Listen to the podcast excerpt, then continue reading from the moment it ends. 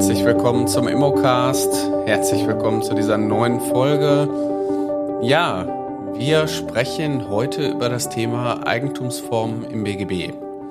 Mein Name ist Carsten Frick. Ich bin Immobilienmakler, bin seit vielen, vielen Jahren am Markt tätig und darf durch meine Tätigkeit als Dozent natürlich auch Menschen dabei begleiten, in die Selbstständigkeit einzusteigen, die Immobilienbranche von einer anderen Seite nochmal kennenzulernen und am Ende natürlich erfolgreich Immobilien zu verkaufen.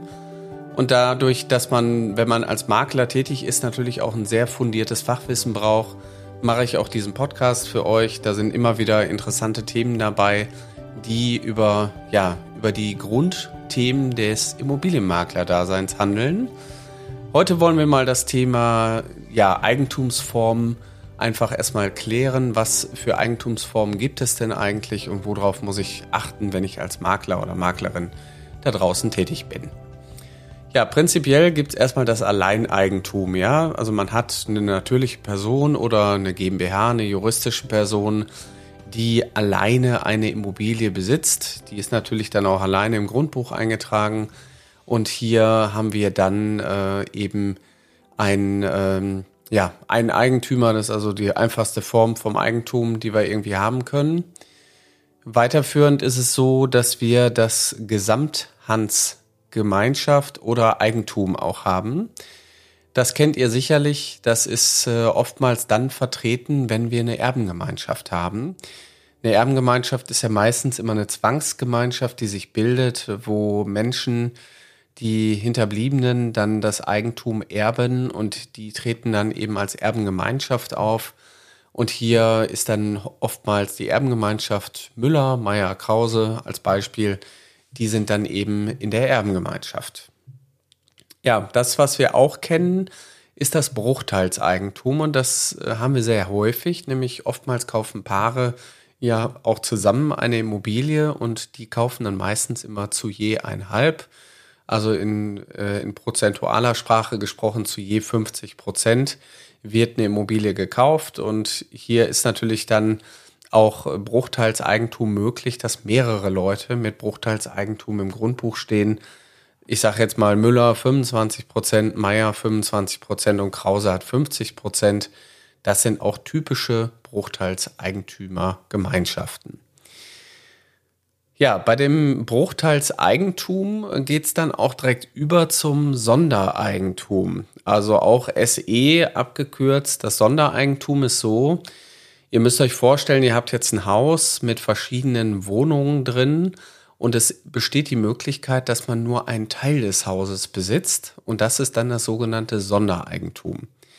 Wir haben äh, in diesem Haus, also gerade so die strukturellen Themen sind äh, das Gemeinschaftseigentum, das wird dann immer GE abgekürzt und das Sondereigentum ist dann die typische Eigentumswohnung, die man eben dann besitzt. Das Sondereigentum muss auch speziell gebildet werden an der Stelle. Und so eine Bildung von so einem Sondereigentum passiert dann meistens über eine Teilungserklärung und einen Aufteilungsplan. Bedeutet, ich kann in meinem Sondereigentum alles tun und machen, wie ich möchte.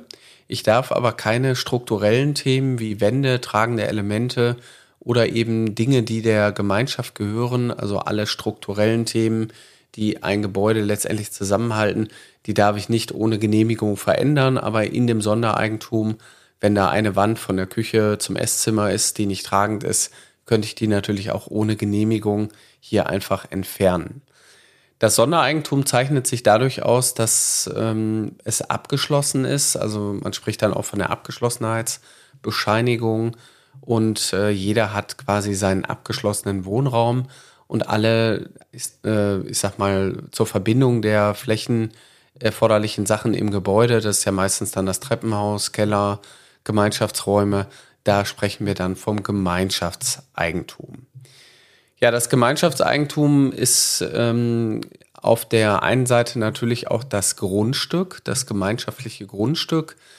Beim Sondereigentum haben wir jetzt erstmal die Besonderheit, wir haben nicht nur ein Grundbuch, sondern wir haben mehrere Grundbücher. Ich nehme jetzt mal so einen klassischen Fall. Ihr habt ein Mehrfamilienhaus, was vorher Alleineigentum war. Das Mehrfamilienhaus wird aufgeteilt in Sondereigentum, also in Eigentumswohnungen. Und dann wird quasi das bestehende Grundbuch beim Grundbuchamt umgeschrieben. Da gibt es auch ein eigenes Grundbuch, also eine Kategorie dafür.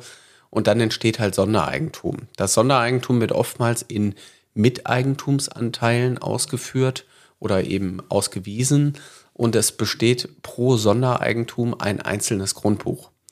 In dem Grundbuch, wenn ihr da reinguckt, lest ihr dann meistens verbunden mit dem äh, Gemeinschaftseigentum und auch mit dem Flurstück und dann sieht man eben, was man da an Anteile hat. Und die Anteile werden dann in MEA für Miteigentumsanteile ausgeführt und hier hat man dann dementsprechend gewisse Rechte.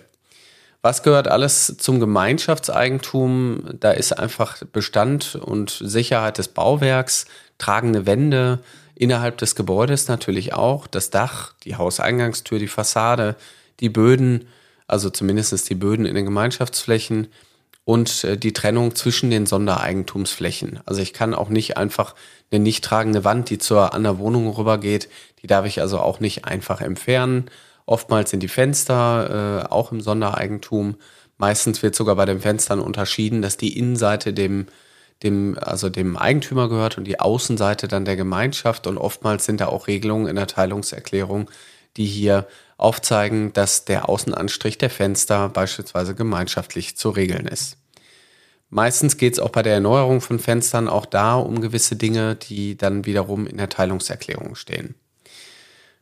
Ja, weiterführend äh, gibt es noch so Fahrradkeller, Ab- und Zuleitungen, Wohnungsabgänge, Aufzüge, das ist alles Gemeinschaftseigentum. Der Makler oder die Maklerin hat natürlich gerade hier, wenn es um Sondereigentum geht, die äh, Aufgabe, die Teilungserklärung auch mal zu lesen. Und im Grundbuch steht auch öfter mal drin, dass es Änderungen zur Teilungserklärung gab.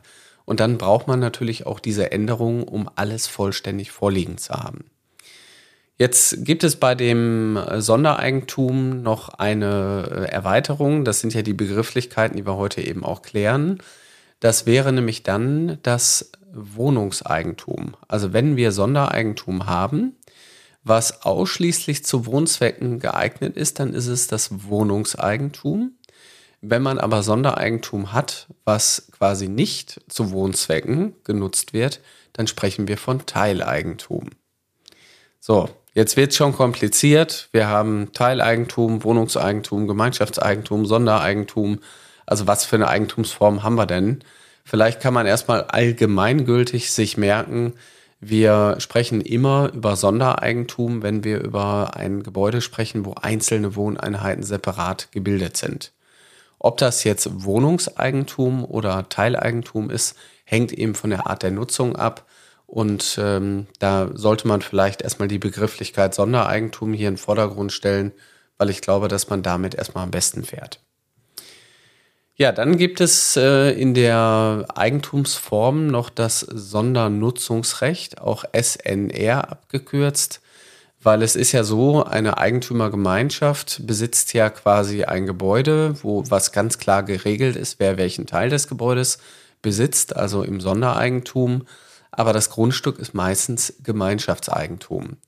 Da aber in einem Gebäude auch manchmal Flächen sind, wie zum Beispiel Terrassen, Gärten, oder irgendwelche anderen Außenflächen, wie zum Beispiel auch Stellplätze, muss man ja irgendwie regeln, wer darf denn was auf dem Teil der Erdoberfläche bestimmen und wer darf denn vielleicht nur alleinig einen Teil dieses Grundstücks auch nutzen. Und oftmals ist, ist es hier die Gartennutzung, vielleicht auch die, äh, die Nutzung eines Hobbyraums, die dann eben über Sondernutzungsrechte geregelt wird. So, dafür gibt es meistens auch Pläne, die dann anliegen zur Teilungserklärung und zum Aufteilungsplan sind. Da wird dann eben geklärt, dass die rote Fläche um, um also da ist dann auch meistens eine Bezeichnung A, B, C, D, A. Das heißt, ähm, dann werden da Punkte gemacht und genau an dieser Fläche hat der Eigentümer der, ist der Wohnung Nummer eins zum Beispiel sein Sondernutzungsrecht für die Terrasse und für den Garten. Das muss man eben auch wissen. Die Sondernutzungsrechte regeln eine Menge, aber viel schlimmer wird es eigentlich, wenn gar nichts geregelt ist. Das äh, haben wir gerade auch wieder bei einer Vermarktung, wo die Eigentümer jetzt zusammenkommen müssen und das im Nachgang regeln müssen, weil es sonst einfach keine Gewissheit gibt für die, die im Erdgeschoss wohnen, dass eventuell die äh, Mieter oder die Eigentümer aus dem Obergeschoss unten im Garten stehen. Also, es gibt eine Menge, Menge zu regeln. Ich will jetzt nicht weiter in die Tiefe gehen, aber das war heute so auch Inhalt der Folge. Möchtet ihr oder wenn ihr noch mehr wissen wollt zum Thema Immobilien, ihr wollt euch ausbilden, ihr habt vor, euch ähm, vielleicht ja einem neuen Kapitel in eurem Leben zu widmen, dann kommt auch einfach bei uns in die Akademie. Kommt in die Akademie unter mein-makler.com. Oben rechts habt ihr einen Knopf, da steht Karriere, da kann man ein Kontaktformular ausfüllen und dann bilden wir euch aus, weil genau darum geht es am Ende des Tages. Die professionellen Makler, die investieren halt auch viel für ihre Bildung, weil der Job ist dann doch manchmal wesentlich komplizierter, als man denkt. Aber wenn man natürlich eine gute Akademie hat, die einen berufsbegleitend auch damit eben begleitet, dann wird man relativ schnell auch seine ersten Erfahrungen machen. Und wenn ich so an die letzten 13 Jahre zurückdenke, ich habe immer wieder was dazugelernt, gerade auch im, im, in der Zusammenarbeit mit Notaren und Rechtsanwälten konnte ich natürlich auch äh, immer wieder mich weiter fortbilden. Und das Leben hört eigentlich nie auf. Und ähm, dafür ist der Beruf des Immobilienmaklers einfach viel zu schön. Und es macht auch viel Spaß, anderen Menschen eine neue Wohnsituation zu bieten. Und wenn ihr Lust habt und Spaß habt, dann kommt einfach zu uns. Wir können euch ausbilden. Wir sind IHK-zertifiziert und ihr kriegt am Ende euer Zertifikat und könnt dann richtig durchstarten. Also, ich wünsche euch alles Gute. Bis bald. Euer Carsten Frick.